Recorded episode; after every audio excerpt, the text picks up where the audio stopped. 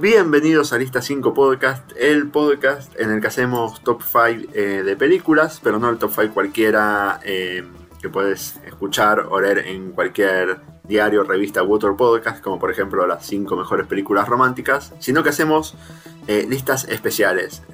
¿Cuál es la de esta semana, Ceci? Esta semana son 5 libros que deberían ser películas. O sea que es distinto a otras veces.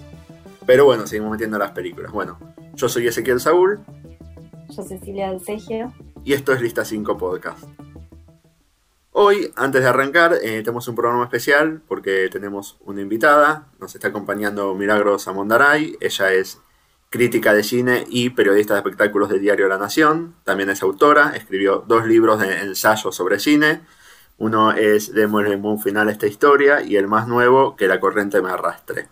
Eh, buenas, bienvenidas, Milagro. Hola, ese, hola Ceci, bueno, un placer para mí. Muchas gracias por la invitación. por favor, un placer tenerte.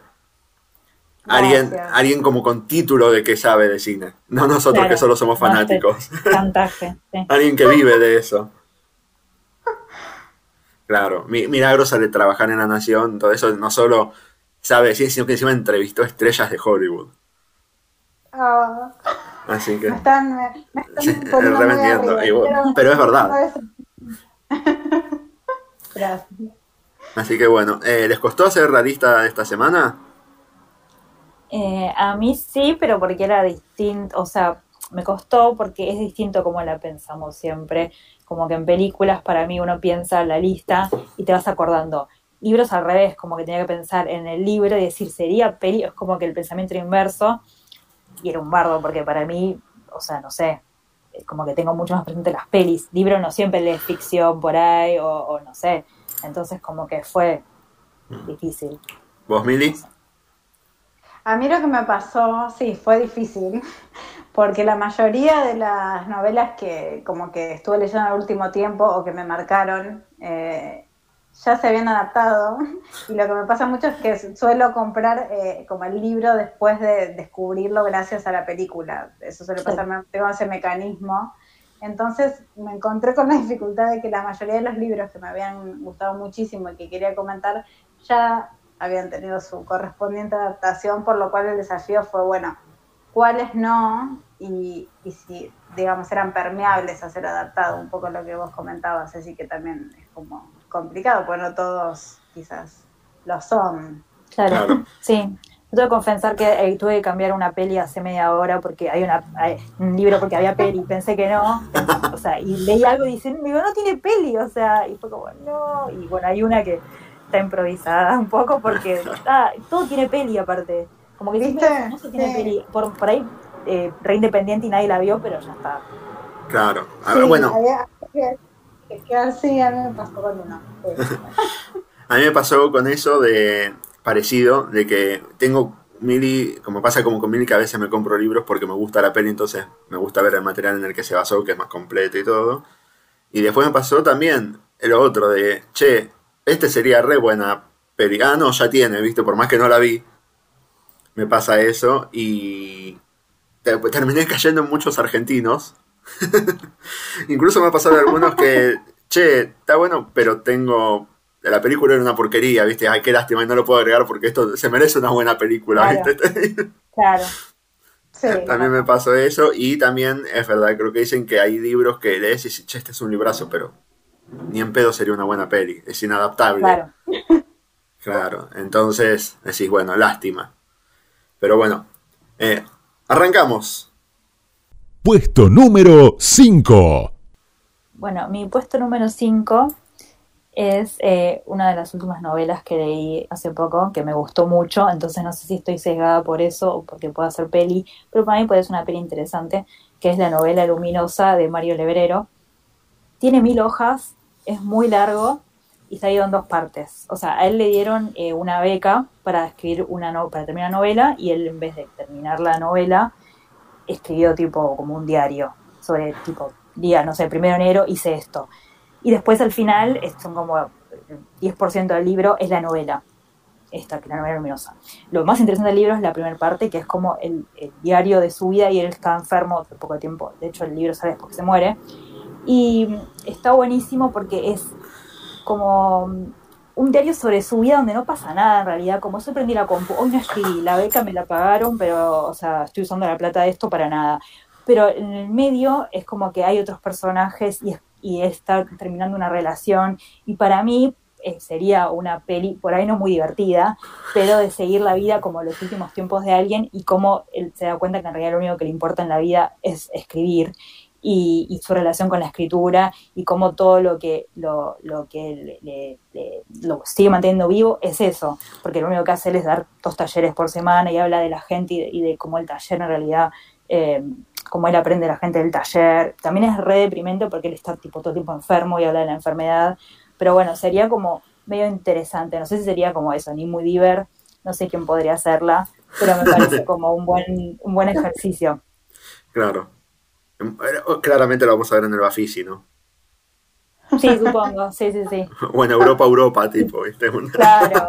No, bueno, igual es como, lo que tiene también bueno es que es como muy dos, principio del 2000, eh, fines del 90, así como que recién estaban las compu, entonces él habla como tipo, bueno, me compré este CD que trae internet y todo así, y es como, bueno, es en Uruguay, entonces tiene muchas cosas como del lugar y me parece que sería tipo como buena peli así eh, uruguaya ambientada en esa época. Claro. Interesante.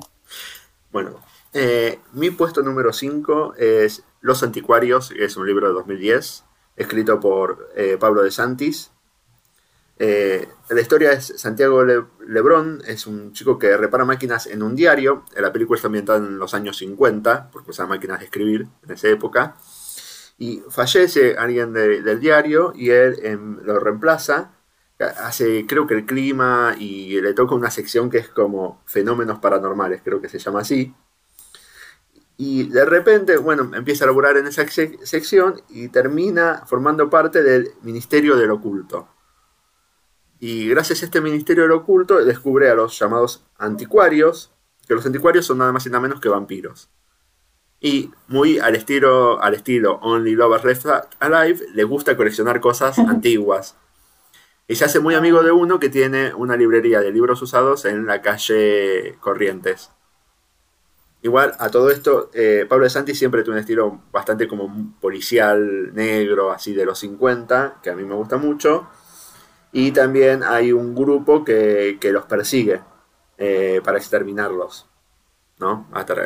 El doctor, no me acuerdo cuánto, que es, y sus secuaces tratan de exterminar a estos vampiros y los anticuarios. Y yo me lo imaginaba medio gótica, así, me lo imaginaba dirigida por Guillermo del Toro, con toda esa estética medio años 50. Todo eso me dije, del Toro puede ser interesante para, para dirigir esta peli. Y bueno, una de vampiros en, Buenos Aires traje. Claro, está buena.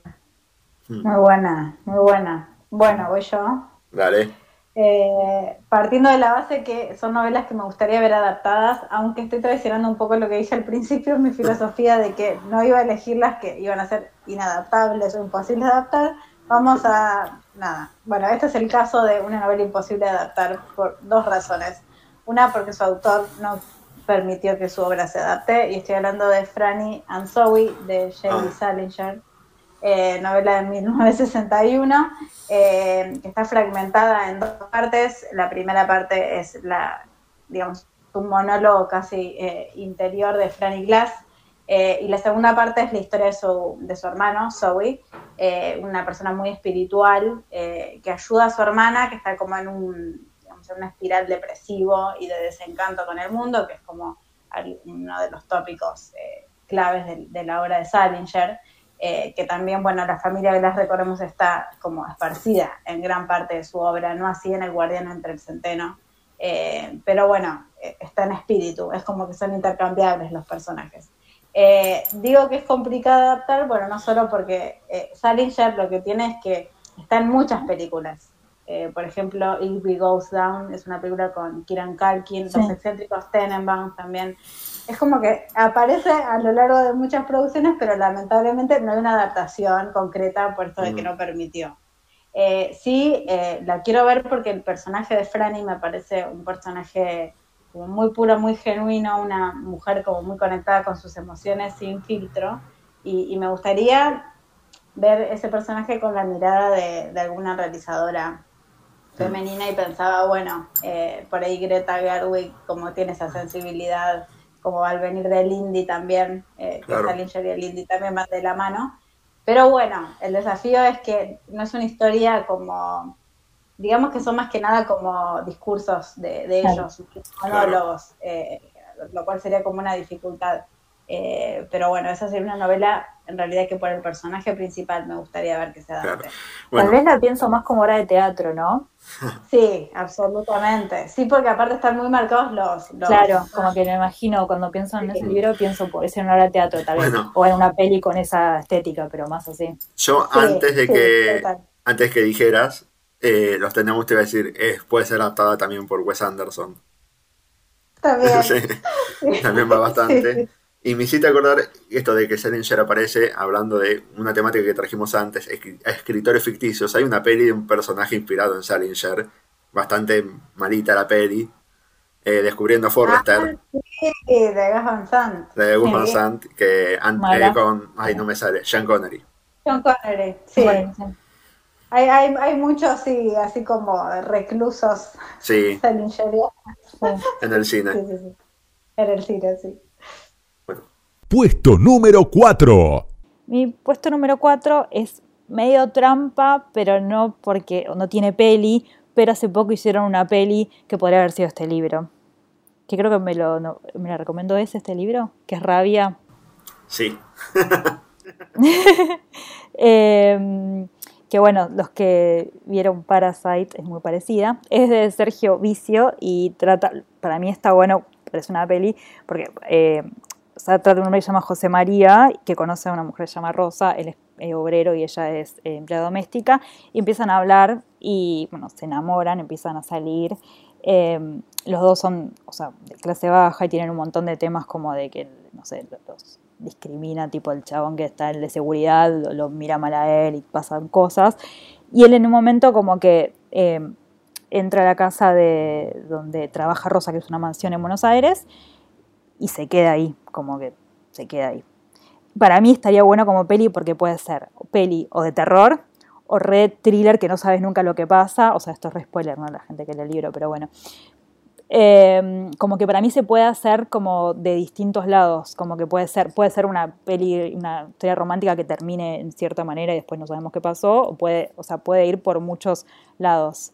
Eh, es re cinematográfica y bueno, nada, Parasite ya la, medio que la robó, pero y aparte me gusta porque es en una mansión en Buenos Aires, como que está este tema de las clases y como eh, tiene como un montón de, de cosas de, no sé, de cuando comen las milanesas, que es todo un tema en el libro, como que esas cosas que me parece que aportarían un montón, como bien porteño. Eh, y para mí nada, sería como muy buena peli. sí, sí, sí, él se ¿Lo esconde, él se esconde como en un, en el cuarto de, de- un cuarto de servicio que tiene esta familia Claro. millonaria que nunca va a ese cuarto, entonces Están, claro, en pasa años y nunca se enteran que el tipo está ahí escondido. Sí. Sí, es más, creo que tuvo un mini resurgimiento el libro, un, un mini pico de ventas cuando salió Parasite. Claro. El libro tuvo una un ¿Ah, resurgimiento. sí? sí, sí, porque se empezó a recomendar, ¿viste? Mm, claro, bueno, está funcionando, o sea, pues yo no lo leí, la Sí. comparación. No, no, es re Y cuando parecido. lo ves ¿eh? decís, "Che, es igual. O sea, Sí, sí, sí, como- sí. es muy parecido. Mm. Eh, el tema es que está, es un poco, o sea, pasa lo mismo, pero está hecho distinto, pero por eso para mí el libro es más amplio que puede ir por distintos lados. Eh, no sé, pero me parece que sería una, una repeli. Sí, sí, sí. Bueno, hay una de terror también parecida. eh, ay, que, no- la- el que del año pasado no me sale el nombre, con Helen Hunt. Eh, Ah, sí. Te veo, te veo. I See You, esa, I I See See You te veo, exacto, Sí. sí. Muy bueno también. bueno. Y que Sí, tiene una temática parecida. Ujú. sí. Sí. No vamos a decir más nada tampoco para spoilear. No. Para no spoilear. Esa, esa película, cuanto menos sepan, mejor y vayan a verla. Total. Bueno, mi puesto número 4 es de un libro de 2019, bastante nuevito. Eh, Sigo con el terror, este es más terror duro y parejo. Se llama La masacre de Kruger. Eh, supongo que Kruger es un homenaje a Freddy Krueger, pero porque está escrito por Luciano Lamberti.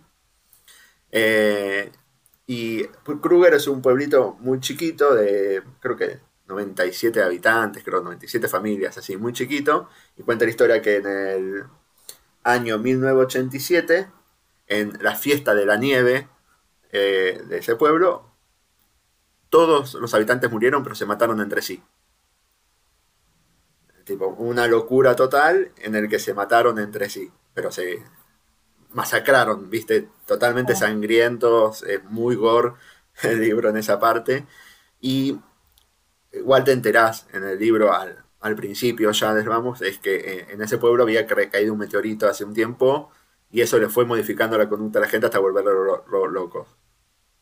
Medio como el color que cayó del cielo de Lovecraft. Claro, estaba eso. Y eh, lo que tiene el libro es que no está contado como una novela, sino que está contado eh, a través de notas periodísticas, entrevistas a gente de pueblos vecinos y esas cosas. Entonces, muy al estilo Carrie de, Stephen King, como y yo me lo imaginaba, obviamente muy al estilo un mockumentary, un falso documental hecho y a lo mejor tipo a lo mejor se podría traer a, una etapa más moderna y tener tipo filmaciones de celular de esas cosas, cámaras de seguridad. me parece que puede ser algo interesante y encima no tan cara, a lo mejor si lo pensás un poco, ¿no? Una película que se puede hacer acá. Sí. Igual, eh, yo para los directores me fui a Yankees, ya que estamos. De presupuesto usemos como con todo. Claro, sí, pues si vamos a soñar, me había imaginado uno más conocido de terror que es Ty West, que es de estos. Igual son los dos que voy a tirar, son de, la movida Mumblegore, de, de, terror, que son los indies que hacen terror. Uno es Ty West y el otro que pensé es Patrick Bride, que es el que dirigió las dos Creep eh, con Mark Duplass, ¿no? que Emily lo entrevistó hace dos días. y justo ya que hablábamos, eh, que también son películas filmadas tipo fan footage, o sea, no fan footage, con filmaciones caseras. Entonces dije, bueno, es un estilo que re podría funcionar eh, para esto. Ay, lo que estoy pensando es que después de esto vamos a querer que todo esto suceda. Claro, una bronca te va a dar que no se haga. sí, claro. ¿Qué pasará si se adaptan? ¿Cómo, cómo quedarán? Tendríamos que hacer como un podcast y después se adaptan estas novelas a ver qué opinamos del resultado.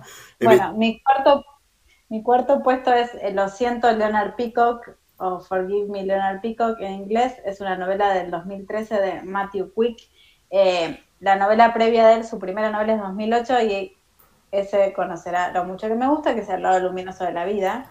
Eh, en realidad me gusta mucho más la película que la novela. Eh, Uno de los pocos casos. Uno de los pocos casos. Eh, por lo cual me intrigaría ver cómo se adapta esta segunda novela de, Matthew Quick, a ver si, si, también lo encuentran como los puntos fuertes, como pasó con David Russell y el lado luminoso de la vida. La historia es eh, una clásica historia de novelas young adult, o bueno, como de angustia adolescente o de crecimiento, pero es muy fuerte la base, por lo cual me costó pensar en un director que podría adaptarla. Eh, y es la historia de un adolescente que planea asesinar a eh, un compañero de colegio que le hizo bullying eh, y otras cosas eh, en un largo periodo de, su vida preadolescente y adolescente. Entonces él transcurre todo en un día y va al colegio como con esa mentalidad. y algo más que no voy a contar. O sea que es muy oscura, es, muy oscura, pero lo que tienen estas novelas ya en es que logran como meterle esos elementos quizás un poco sentimentales. Eh, por ejemplo, Leonard Pico también se va despidiendo de algunos amigos que le hicieron la vida más fácil en ese proceso y va como valorando a las personas a las que no tuvo en cuenta eh, por tener como esta obsesión. Evidentemente también está el tema de la depresión detrás, la bucea con tópicos como bastante similares a los que tocó en el lado luminoso de la vida, pero eh, un poco más sórdidos. el director la curiosa es que busqué, obviamente, a ver si alguien la había pensado adaptar, porque parecía raro que después del éxito del lado luminoso de la vida no se adaptara otra novela de, Matthew Wood. Y la quiso adaptar Channing Tatum, quiso que fuera su ópera prima, y eh, se eh, juntó con Harvey Weinstein para hacerla. Oh. Eh, el Michu que ya todos conocemos, y Channing Tatum se retiró del proyecto, por supuesto, y su ópera prima quedó trunca. Hasta donde yo sé, nunca, la- nunca pudo adaptar la novela como él quería. Lo cual me llama la atención porque no sabía como de que tenía esas inquietudes de ir por este lado. Sí, nunca se me ocurrido. No. Sí, no, ni loco. Sí, loco. No lo leí, pero por lo que contás también pienso que depende de quién la pueda hacer, puede ir por muchos lados, porque Mm. puede ser como estas pelis que Total. hablan de más el- esta, e- esa edad y que hay cantinas de depresión. Bueno, habíamos hablado de un par de pelis así en otros capítulos, Sí. que igual le ponen una cosa más como, como más dulce, pero no solo terrible, o puede Mm. ser también tipo peliturbia 100% y Mirá. oscura.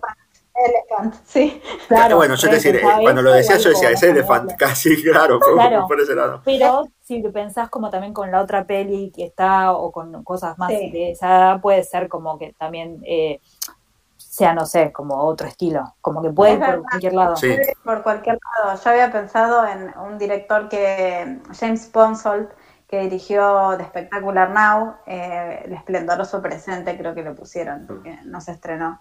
Eh, y, pero él había dirigido antes otra película, Smash, eh, que hablaba del tema de las adicciones, con Aaron Paul Ah. y Mary Elizabeth Winstead. Ah, sí. Tiene como un estilo como más despojado, justo a veces habla del Mm. mumblecore, bueno, él viene un poco del mumblecore eh, y me parecía que como iba un poco con, con esta novela. Eh, pero bueno, me sorprendió el dato de que Channing quería Mm. Bueno. Se la puede dar a su amigo Jonah Hill, que tiene una película así de adolescentes, Mid-90s, y que Sí, Es verdad, es, ver- es verdad, es verdad, bien ahí. sí, podemos y- etiquetarlo y. No, igual puede pasar, porque yo en una entrevista a Kevin Smith había que él contaba que puede que tenga los derechos Harvey Weinstein, entonces olvídate que nunca la vas a ver. Es un montón de Ponele, eso. Haber ah, todo. Kevin Smith, viste que está haciendo todo un revisionismo de sus películas y haciendo secuelas, todo eso, y le preguntaban si va a hacer secuela de Dogma, y él dice, no puedo. Porque dicen que Mm, cuando claro. ellos hicieron Claro. Dogma, al toque eh, Miramax la compra Disney, y dicen, che, esta película que se mete con la religión no la queremos, deshacete de esas, les dicen a, a los Weinstein. Entonces Harvey compró los derechos él, ¿entendés? Para deshacerla. Y ahora Ah, tiene los derechos de Dogma uh, Harvey Weinstein. No, olvídate de que Sí, se lo vaya sí. a comprar Kevin Smith. Tipo, Sí. es- ya está, nunca se va a hacer. Nunca más. No. Claro. Bueno, quedará eh, en mi imaginación Sí. esta novela, pero me gustó mucho, me gustó más que el lado luminoso de la vida, que bueno, como decía, ese es uno de esos raros casos en que la película es mejor que, que la novela. Puesto número 3. Mi puesto número 3, creo que es el único, bueno, el otro era eh, uruguayo, pero bueno, eh, norteamericano que metí, que es eh, el libro de John Waters, Car Sick, que bueno, es medio trampa porque es director de cine, pero para mí este libro, no digo que todo pueda ser una peli, pero el libro, o sea, cuenta como el viaje a dedo, eh, como, como eso, hacer dedo, desde, él hace dedo Baltimore a San Francisco. Y está dividido en tres partes. Que una es lo peor que podía pasar en ese, en ese viaje, lo mejor que podría pasar y la realidad. Obviamente, tipo, la realidad súper aburrida, lo mejor que puede pasar está bueno, pero como... Y lo peor es terrible. Yo haría tipo lo peor, como agarré esa parte y una peli con esos personajes re bizarros que aparecen y para mí sería tipo alta peli por ahí de peli de John Waters, pero bueno, justo no es peli. Y para mí es como que está buenísimo eso del libro, de, de que todas las historias que van apareciendo son muy buenas y como re cinematográficas, porque bueno, obvio, tipo, él dirige cine, como que es medio trampa. Pero para mí, la re haría peli, para mí, tipo, si él no sabe más qué peli hacer, haría tipo esto. Yo haría, me, me gusta, yo haría, para, a lo mejor metería las tres cosas a la vez, tipo la realidad y en el medio como que él está haciendo, viendo el primer auto, bueno, y se imagina el mejor y el peor escenario. Y a lo mejor Claro. puedes jugar, viste, con una especie de, el peor escenario es a lo mejor una estética más oscura y el mejor es más todo demasiado saturado, muchos colores y después, bueno, la realidad, ¿no? Claro. y va mostrando Sí. una especie de corre, la corre, mucho. por decirlo de alguna forma, pero más Claro, todo en simultáneo. Sí, o uno y uno, el que el primer viaje sea el peor, el segundo sea el mejor, Claro. el peor. Así como que para mí eh, todas las historias que aparecen son muy buenas y los personajes tipo como que, no sé, están buenísimos y sería re, re buena peli, como que, dije, no, esta sí, lo revería porque es como, no sé, como muy genial eso de tipo, bueno, todo lo que es para mí eh, como que transcurre en un viaje que no sabe, o sea, que como Mm. acompañando al personaje es como que para mí es re una peli. Una gran Bueno, road movie. personajes. Claro. Pero, sí, pero y aparte que actuaría él, o sea, que la dirige y actúa él Claro. sería como... Y puede haber cameos, viste, de sus amigos o de gente que haya actuado con él. De repente uno que lo levanta es Johnny Depp haciendo de alguien, viste, tipo, Claro. cosas así. Sí, sí, como que la haría, sería re. Me encantaría, ojalá pase. Bueno, mi puesto número 3, sigo con los argentinos, es de 1983, el libro, es Los Pichiciegos de Rodolfo Fowil. Eh, una literatura que es poco común acá, que es sobre la, la guerra de Malvinas.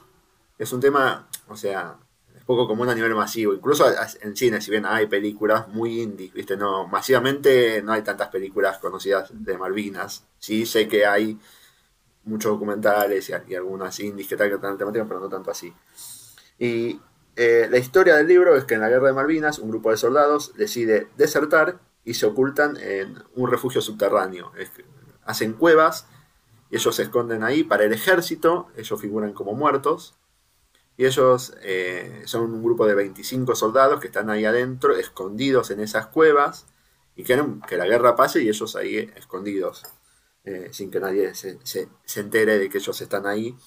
Eh, De hecho, los pichiciegos son unos animales que son una especie como un topo, básicamente, que, que viven bajo tierra, son ciegos y hacen su, viven en cuevas bajo tierra, o sea, son casi topos. Eh, y ellos eh, sobreviven saliendo, intercambiando cosas con los malvinenses, los llaman, incluso con soldados ingleses hacen intercambio de cosas. Y tienen hasta castas ahí adentro, ¿viste? Tienen los que se llaman los Reyes Magos, que son los jefes, tienen uno que dicen el almacenero, que es el que administra los bienes. Y, y es bastante sórdida en algunas cosas, ¿viste? Porque, nada, son un grupo de hombres ahí encerrados en una cueva, básicamente, de soldados. Y yo me lo imaginaba eh, dirigida por Luis Ortega, me imaginé que podría haber algo interesante ahí. ¿Viste? Agregarle Ah, una sí. tensión de. Algo de tensión homoerótica, ¿viste? También, digo, pero al final, claro, es un grupo de hombres, todos en cueros encerrados en, una, en un de soldados, ¿viste? Que él siempre le gusta. Y hay una perversidad de ellos, ¿viste? Del hecho de quedarse, de eso, de ocultarse de la guerra, personajes hiper heroicos, digamos, por decirlo de, de alguna forma, héroes, digamos, eh, con que uno se identifique. Y bueno, ese es mi puesto número 3.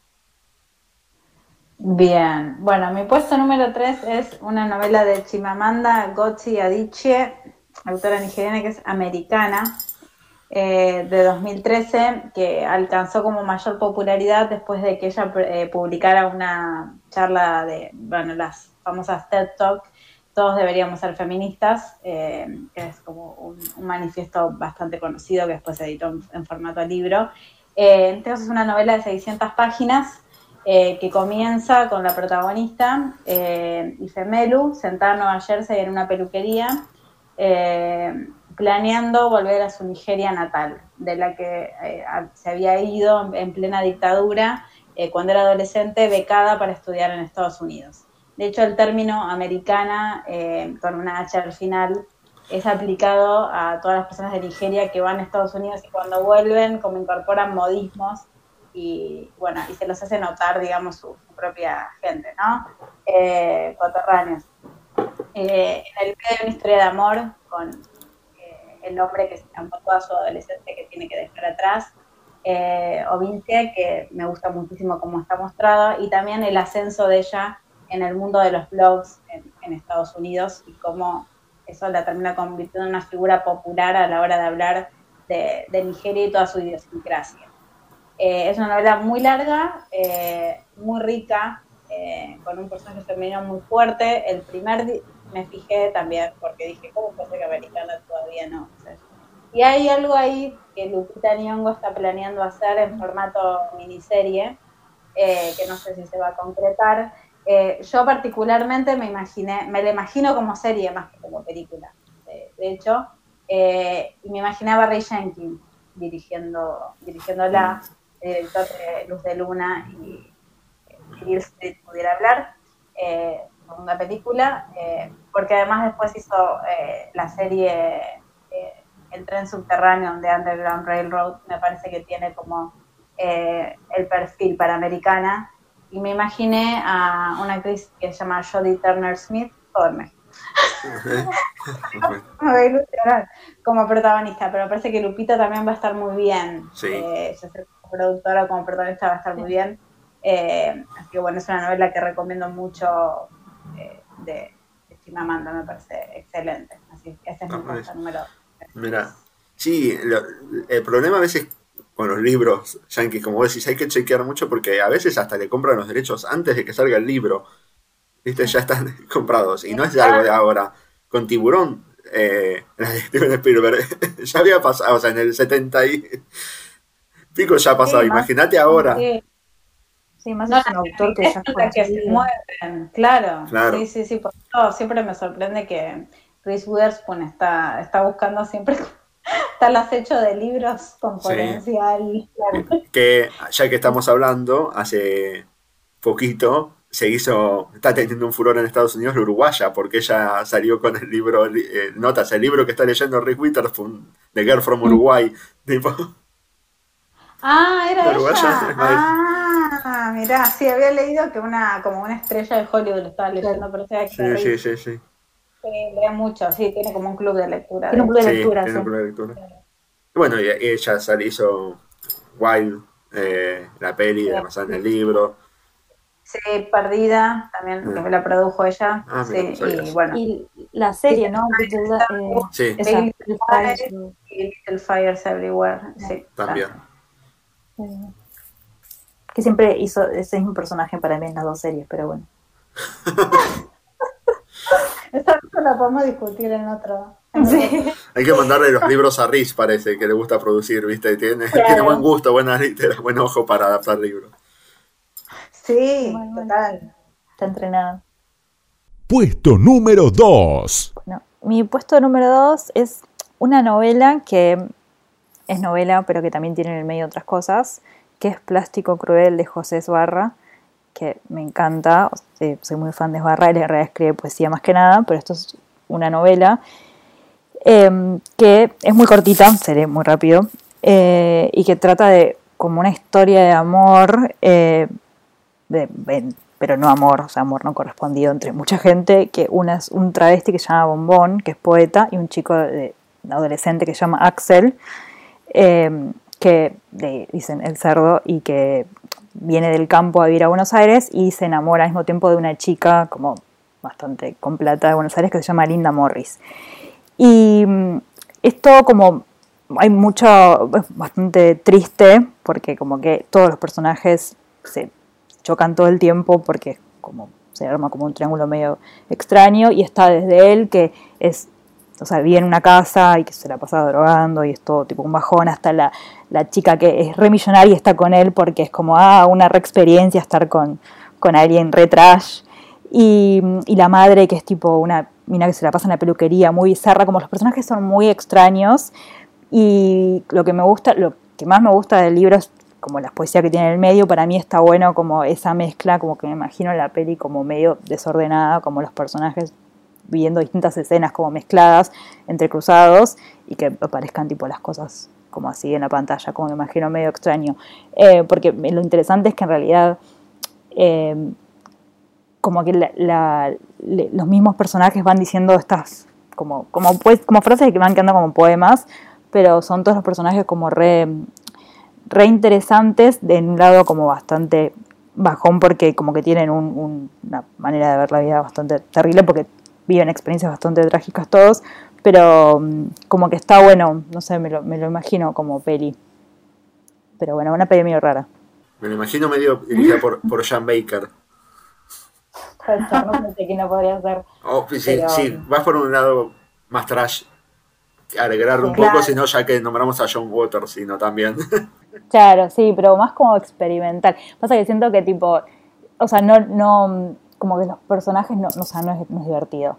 Como que no me lo imagino como algo que pueda ser divertido. Eso dije, bueno, me parece- más Sean Baker, ¿no? Claro. Pero um, nada, está muy bueno y eh, es muy cortito igual. Por ahí sería como una peli corta. Mi puesto número 2 es un libro de 1994, es Mr. Vértigo de Paul Auster. Eh, es un libro muy fácil para mí de adaptar porque es muy al estilo de esas falsas biopic, muy al estilo Benjamin Button, Forrest Gump, por decirlo de alguna forma. Mr. Vértigo es la historia de un chico, Walter, que es huérfano, que ah, los tíos lo maltratan, todo eso, y con un día conoce a un hombre que al maestro maestro Yehudi que le dice que le va a enseñar a volar. Y tiene que hacer como veintipico de pruebas para poder aprender a volar. Una de tipo que le, que le pegue un rayo, cortarse un dedo y, así. Y, pero que finalmente lo logra. El pibe logra volar y empiezan a hacer el, acto en distintas ferias así de, de pueblos y van creciendo. Y está el pibe que se vuelve famoso eh, el tío vuelve diciendo, che, ustedes están haciendo, este, este es mi sobrino, viste, y vuelve a pedir la plata. Y cuando tiene fama heavy, al pibe le empiezan a dar unas migrañas y parece que es algo que pasa con los que aprenden a volar, como que le empiezan a dar migrañas, entonces tiene que dejar de, volar. Y, y, esto es el primer tercio del libro. Entonces, las otras dos partes te van contando, bueno, cómo es la vida de él después ya de adulto, de, ex chico famoso de que, era el, chico que volaba. Y, va consiguiendo distintos trabajos y se reencuentra con gente de la vida. en un momento se hacen unos mafiosos y le ponen un club nocturno. Y el club nocturno se llama Mr. Vértigo porque él era el que volaba. Y es bueno, y es toda la vida de él, es como sus memorias, el libro de, de este chico que podía volar y cómo fue toda su vida. Es un libro muy, emotivo, muy... eh, yo te lo cuento y parece gracioso, no, pero tiene, tiene sus momentos bastante dramáticos y todo eso, está, está bueno. Es, para mí es re película, digo, no entiendo cómo no lo hicieron todavía, porque es como te digo, es, y encima es re oscarizable para mí, ¿viste? Como te digo, como era Benjamin Button o, o, o Forrest Gump y esas cosas. Yo acá fui un director más seguro y uno, viste, esos que siempre son oscarizables y seguros y tiré James Mangold Viste, uno de esos directores de oficio. ¿A quién te imaginabas vos, Mili?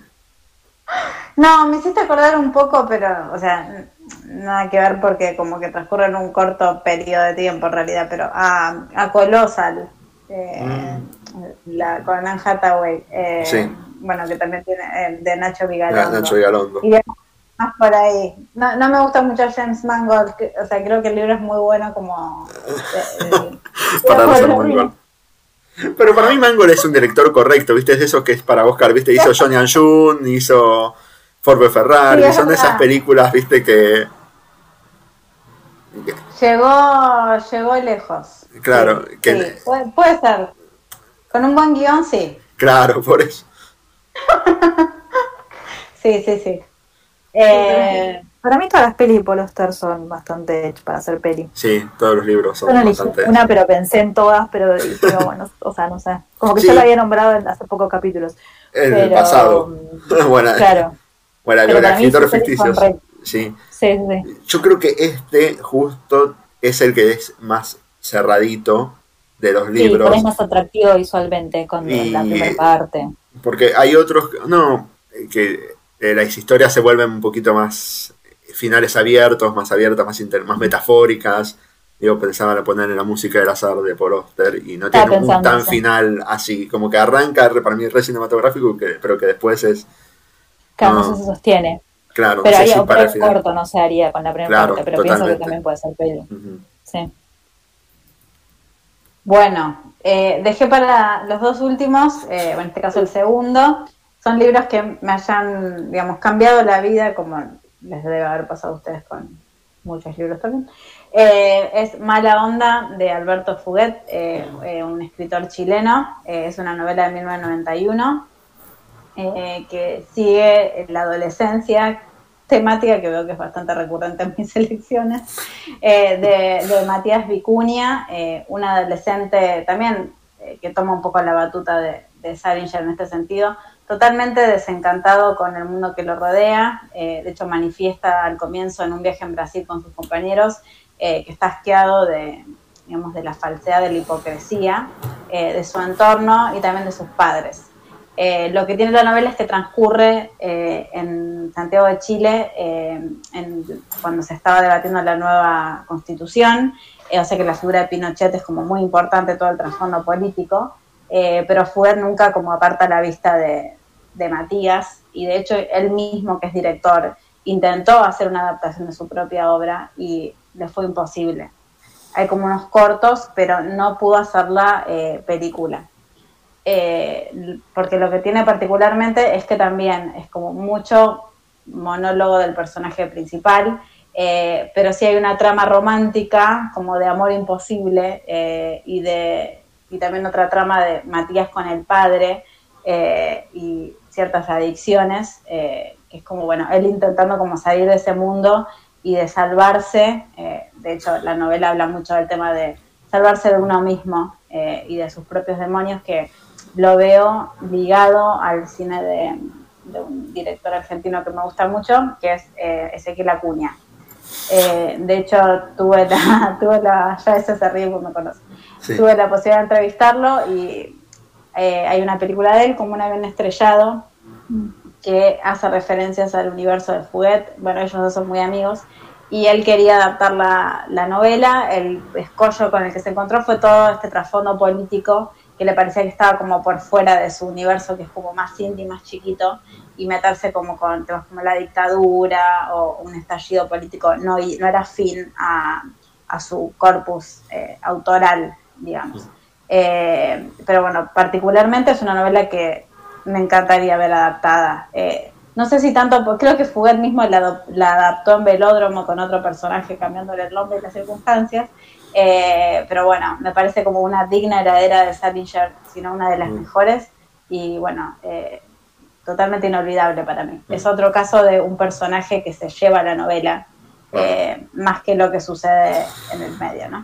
Por lo que contás me hizo acordar muy por arriba a Dreamers en Mm. Un poco. Estos de que la revolución y ellos encerrados, a lo mejor este está más metida en las cosas políticas en, la novela, pero... Sí. Acá hay como una, también un tema de, bueno, el adolescente que no termina de comprender qué es lo que pasa, o sea, todo lo que le sucede a él es más importante de lo que está pasando incluso en el país en el que vive, como eh, está, como muy eh, absorbido por sus propios demonios como para salirse de sí mismo y ver eh, hasta a sus padres, ¿no? Como reconocerlos como, como figuras presentes. De hecho, eso sí es muy similar al cine de Acuña, donde los padres, como nadar solo, prácticamente están ausentes y son los adolescentes los que toman la batuta. Bueno, eh, y dato de color, hicimos de extra en una película de Ezequiel Acuña nosotros. Es verdad. claro. No, ni salimos, es, es, un recital y nosotros somos la silueta recital haciendo, mientras la banda toca, somos, a, o sea, a contraluz estamos, ni se nos distingue, somos nucas en un recital. Por eso me, reía. Te juro que no me acordaba que habíamos sido eso. Sí, eh, fue en una escena de la vida de alguien. Eh, sí. En la escena recital. Así que se ve en la película de escena recital, eh, pero que ni sé si se me ve a mí, tipo, ah. como dije, somos nunca a contraluz del escenario, así que... Eh, fuimos desperdiciados como actores. Mal, no saben. en este caso sí hay papeles pequeños.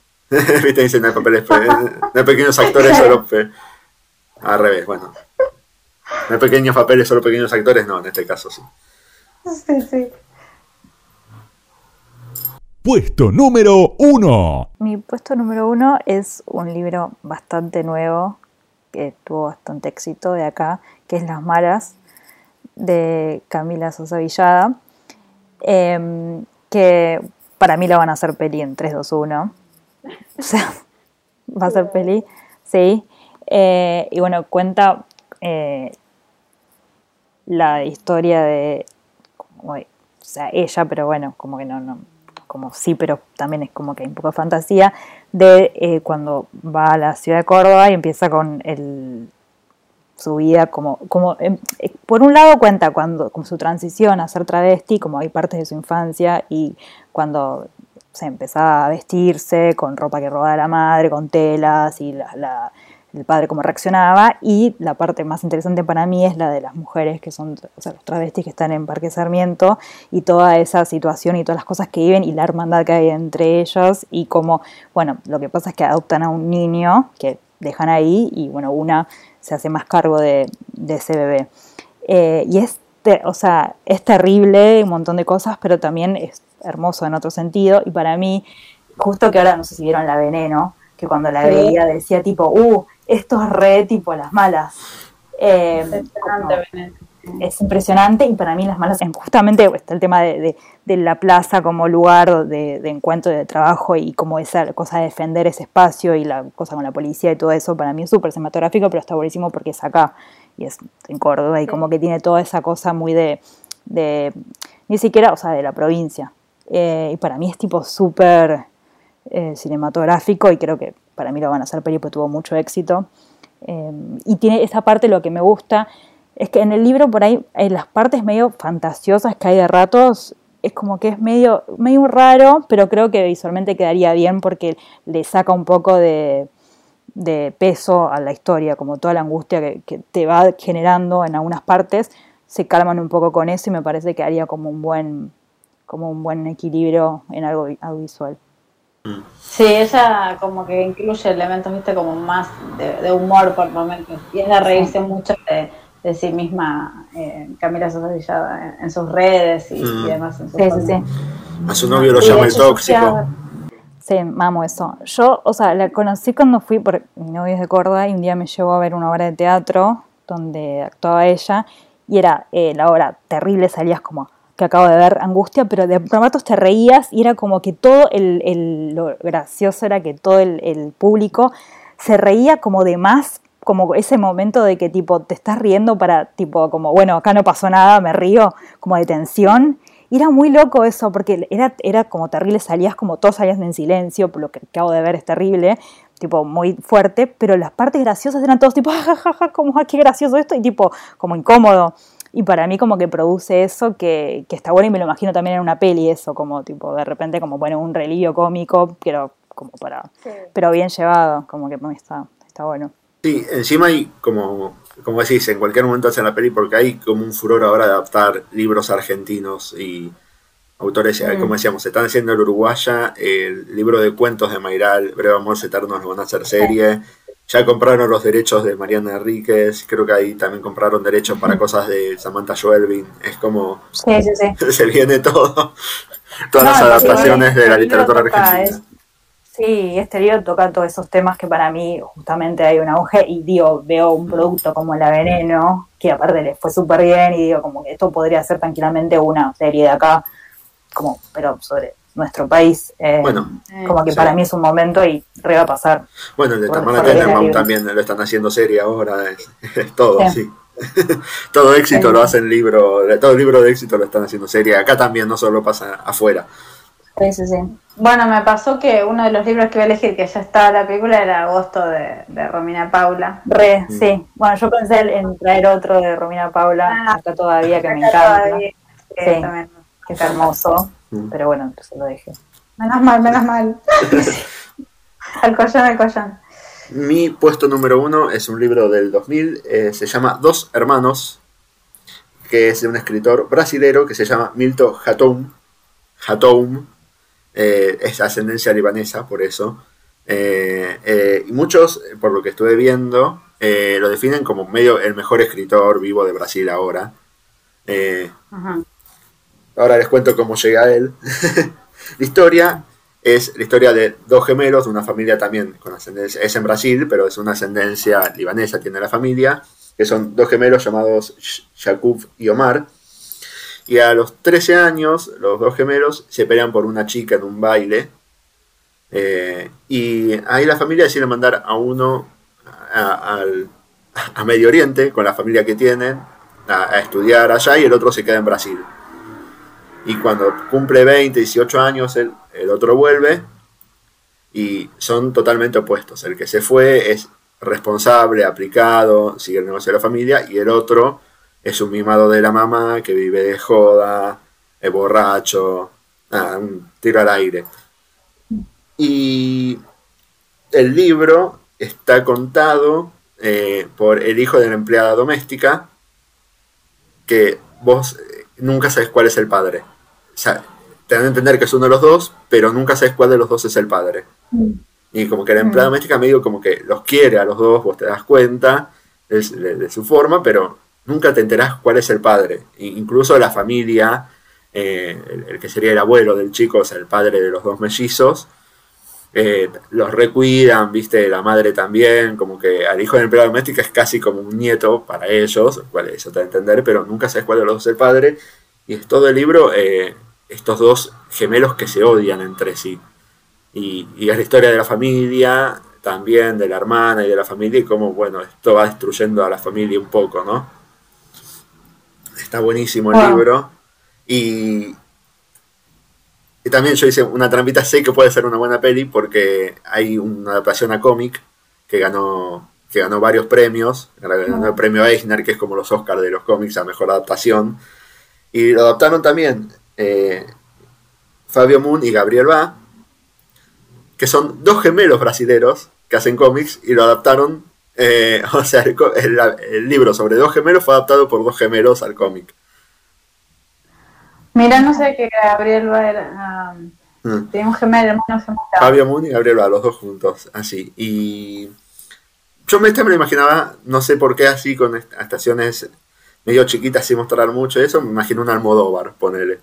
En base a Dolor y Gloria que vi, tipo, dije, me inspiró, dije, si no, porque dudé en un momento. Eh, dije, no sé si falta porque siempre mujer. tiene mujeres importantes, Claro. pero dije, bueno, pero ojo, acá puede haber algo interesante, eh, viendo que en Dolor y Gloria no hay personajes mujeres importantes, sino perso- personajes masculinos, Sí. dije, bueno, puede haber algo acá, una tensión entre hermanos y eso. Sí, depende del rol que le den en la peli Sí. a, la, a la madre, o sea, la que mencionabas por también. ahí, también eso puede ser como el personaje. Sí, ellos también tienen Sí. una hermana, viste, que está ahí metida. Claramente va a ser un drama, no tiene nada de comedia, pero es re lindo cómic, re lindo libro. El cómic está re, eh, re bien adaptado al libro, eh, la voz y todo está re bien trasladada. Es un libro, es una novela y adaptada al cómic. Vos te das cuenta que le sacaron partes, pero cuando lees el cómic no te das cuenta que le sacaron. Claro. Yo igual leí el cómic primero, obviamente, y después me leí el libro. Y nada, está, está re bien. Eh, es más, eh, ellos dos tienen otro cómic que es una de mis lecturas favoritas, que es Day Tripper, que es hermoso, pero ese sí es totalmente inadaptable como película. eh, por eso no lo puse eh, y, y me quedé con este, con mi puesto número uno. Bueno, mi puesto número uno. Hablando de inadaptable. Eh, es Tan poca vida de Anya Yanagihara. Eh, es una novela de, eh, si me permiten un segundo, 1004 páginas. Para exacto. Sí.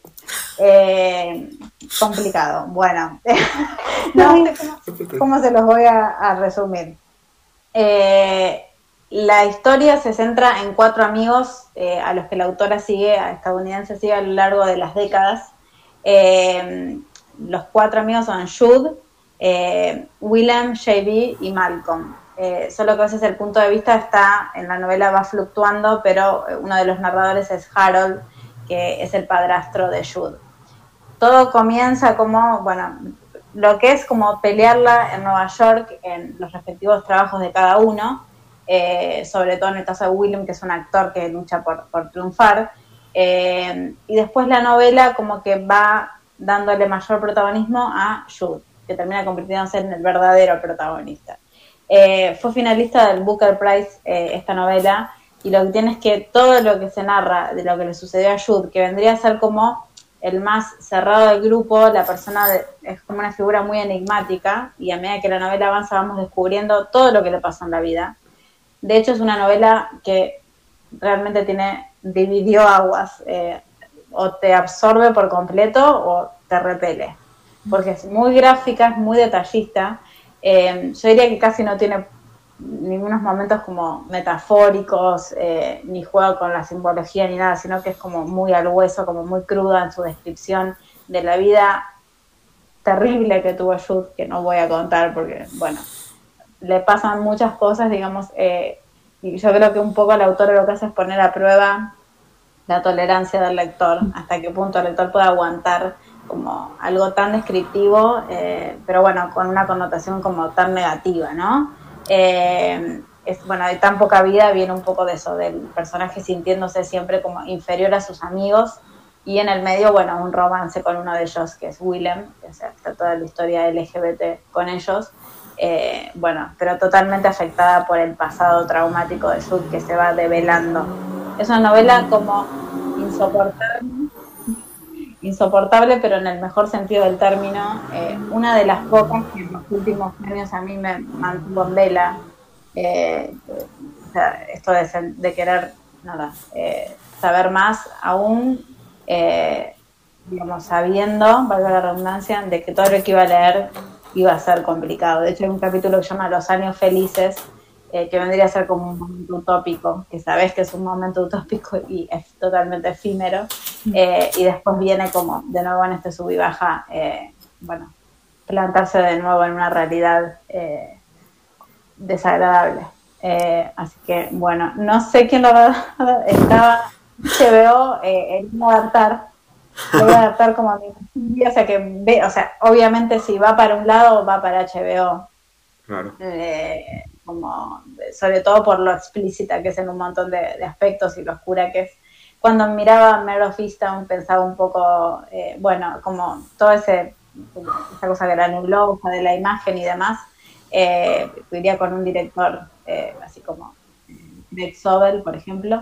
Eh, pero bueno, es complicado porque, ya les digo, es una novela que te produce rechazo inicialmente, entonces eh, bueno, la complejidad en la adaptación creo que viene por ahí. A mí me, me parece extraordinaria, pero bueno. Sí, yo si no la leí, me, han dicho como que a veces como que se regodea un poco en la tragedia. Claro. esa es eh, una de las críticas que me he hecho. Claro. Sí. sí, sí, sí. Puede ser. Y a la vez puede ser que, bueno, eh, también está esto de que la vida de Jude se cuenta tal cual sucedió. Eh, y bueno, lo que pasa es que vos decís, hasta cuántas cosas más le pueden pasar a un personaje, que de ahí vienen como se desprenden las críticas en contra que tuvo. Pero bueno, también tiene la cualidad de que a los que no, los, no nos, digamos, no nos terminó expulsando, sino nos terminó atrapando, eh, bueno, algo tiene, evidentemente, algo de magnetismo tiene la prosa de ella, como para decir, bueno, si cuenta algo tan crudo, eh, con tanto nivel de detalle, y con tanta extensión, eh, de manera tan hiperbólica en cierta medida, bueno, es un triunfo. Claro. Bueno, ya, ¿alguno que les haya quedado afuera o este como fue una semana especial de, estos cinco y, ya está? ¿Algún libro que... Bueno, los de Romina Paula sí, yo había pensado también en acá todavía. Eh, sí, sí, sí, sí.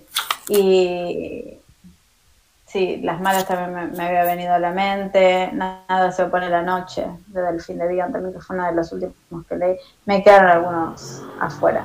Fui más como por los que por ahí me marcaron, sobre todo los últimos. Claro, yo sí, los que tenía más recientes elegí y traté de que sean de acá o cercanos, pero sí, no, no o sea, se me fueron ocurriendo y quedé ahí. No, no, hay otros que por ahí pienso que sí, pero no sé si tienen peli, como que no busqué mucho más. Sí me pasó último momento que dije, uh, este tiene, pero, pero no son estos. Mm. Sí, yo tuve, tenía en un momento, había pensado en Bajar es lo peor de Enríquez.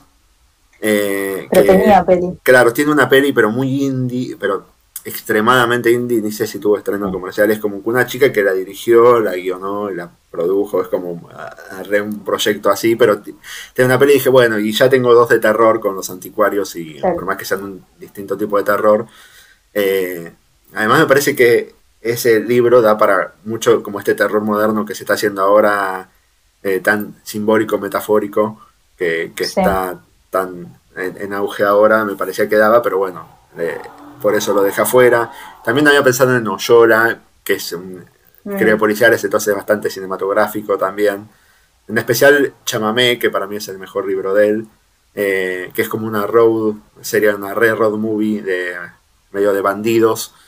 Y porque el, último, que se llama Ultratumba, que es sobre zombies en una prisión, ya post Kryptonita, él ya ya tenía arreglado para para que se hiciera película. Al final no se va a hacer película, pero ya tenían arreglado también cuando salió el libro, ya tenía el arreglo para hacer película con el mismo director de, de Kryptonita, con Nicanor Loretti. Eh, Y entonces dije, y, y no está tan bueno. Los anteriores que tenía, buscaba más escribir algo y después la película tenían esa búsqueda interesante. A mí me pasó con dos novelas que son, es como un díptico de Aurora Venturini, Las primas y las amigas, pero Ah. no, realmente no podía, no, no, no puedo pensar en un director o directora que, que pueda traspolar esa... Eh, no, es- me parecen unas novelas increíbles eh, y no me imagino a nadie adap- adaptando a Venturini. Entonces dijeron, las voy a dejar afuera, si bien fue lo que más me gustó de que leí en el año, pero me costó verla, imaginarla como, como dos películas. Claro. O una, que toda la vida de, de Yuna. Bueno, eso fue todo por hoy. Eh, los esperamos. eh, vamos a hacer un impasse. Este fue el final de la primera temporada. Así que va a haber una semanita sin capítulos. Mientras vemos más películas y pensamos más listas. Mientras nos pueden sugerir temas eh, en nuestro podcast, que listas, es. sí. Sí, totalmente, tiren ideas para listas. Eh, en nuestro Instagram, que es lista5 podcast, eh, nos pueden escribir por mail, que es podcastlista5.gmail.com y seguirnos en nuestras redes sociales, las mías arroba ratulines La mía Cecilia Navela. y la de Mili es Es, eh, sin escalas en Twitter y Millie York con E al final en Instagram. Bueno, y muchas gracias Milagros por participar de este final de temporada. Un lujo tenerte Gracias como a- invitada. Ay, bueno, muchas gracias. Gracias a ustedes. Hasta la próxima. Chao, gracias por escuchar.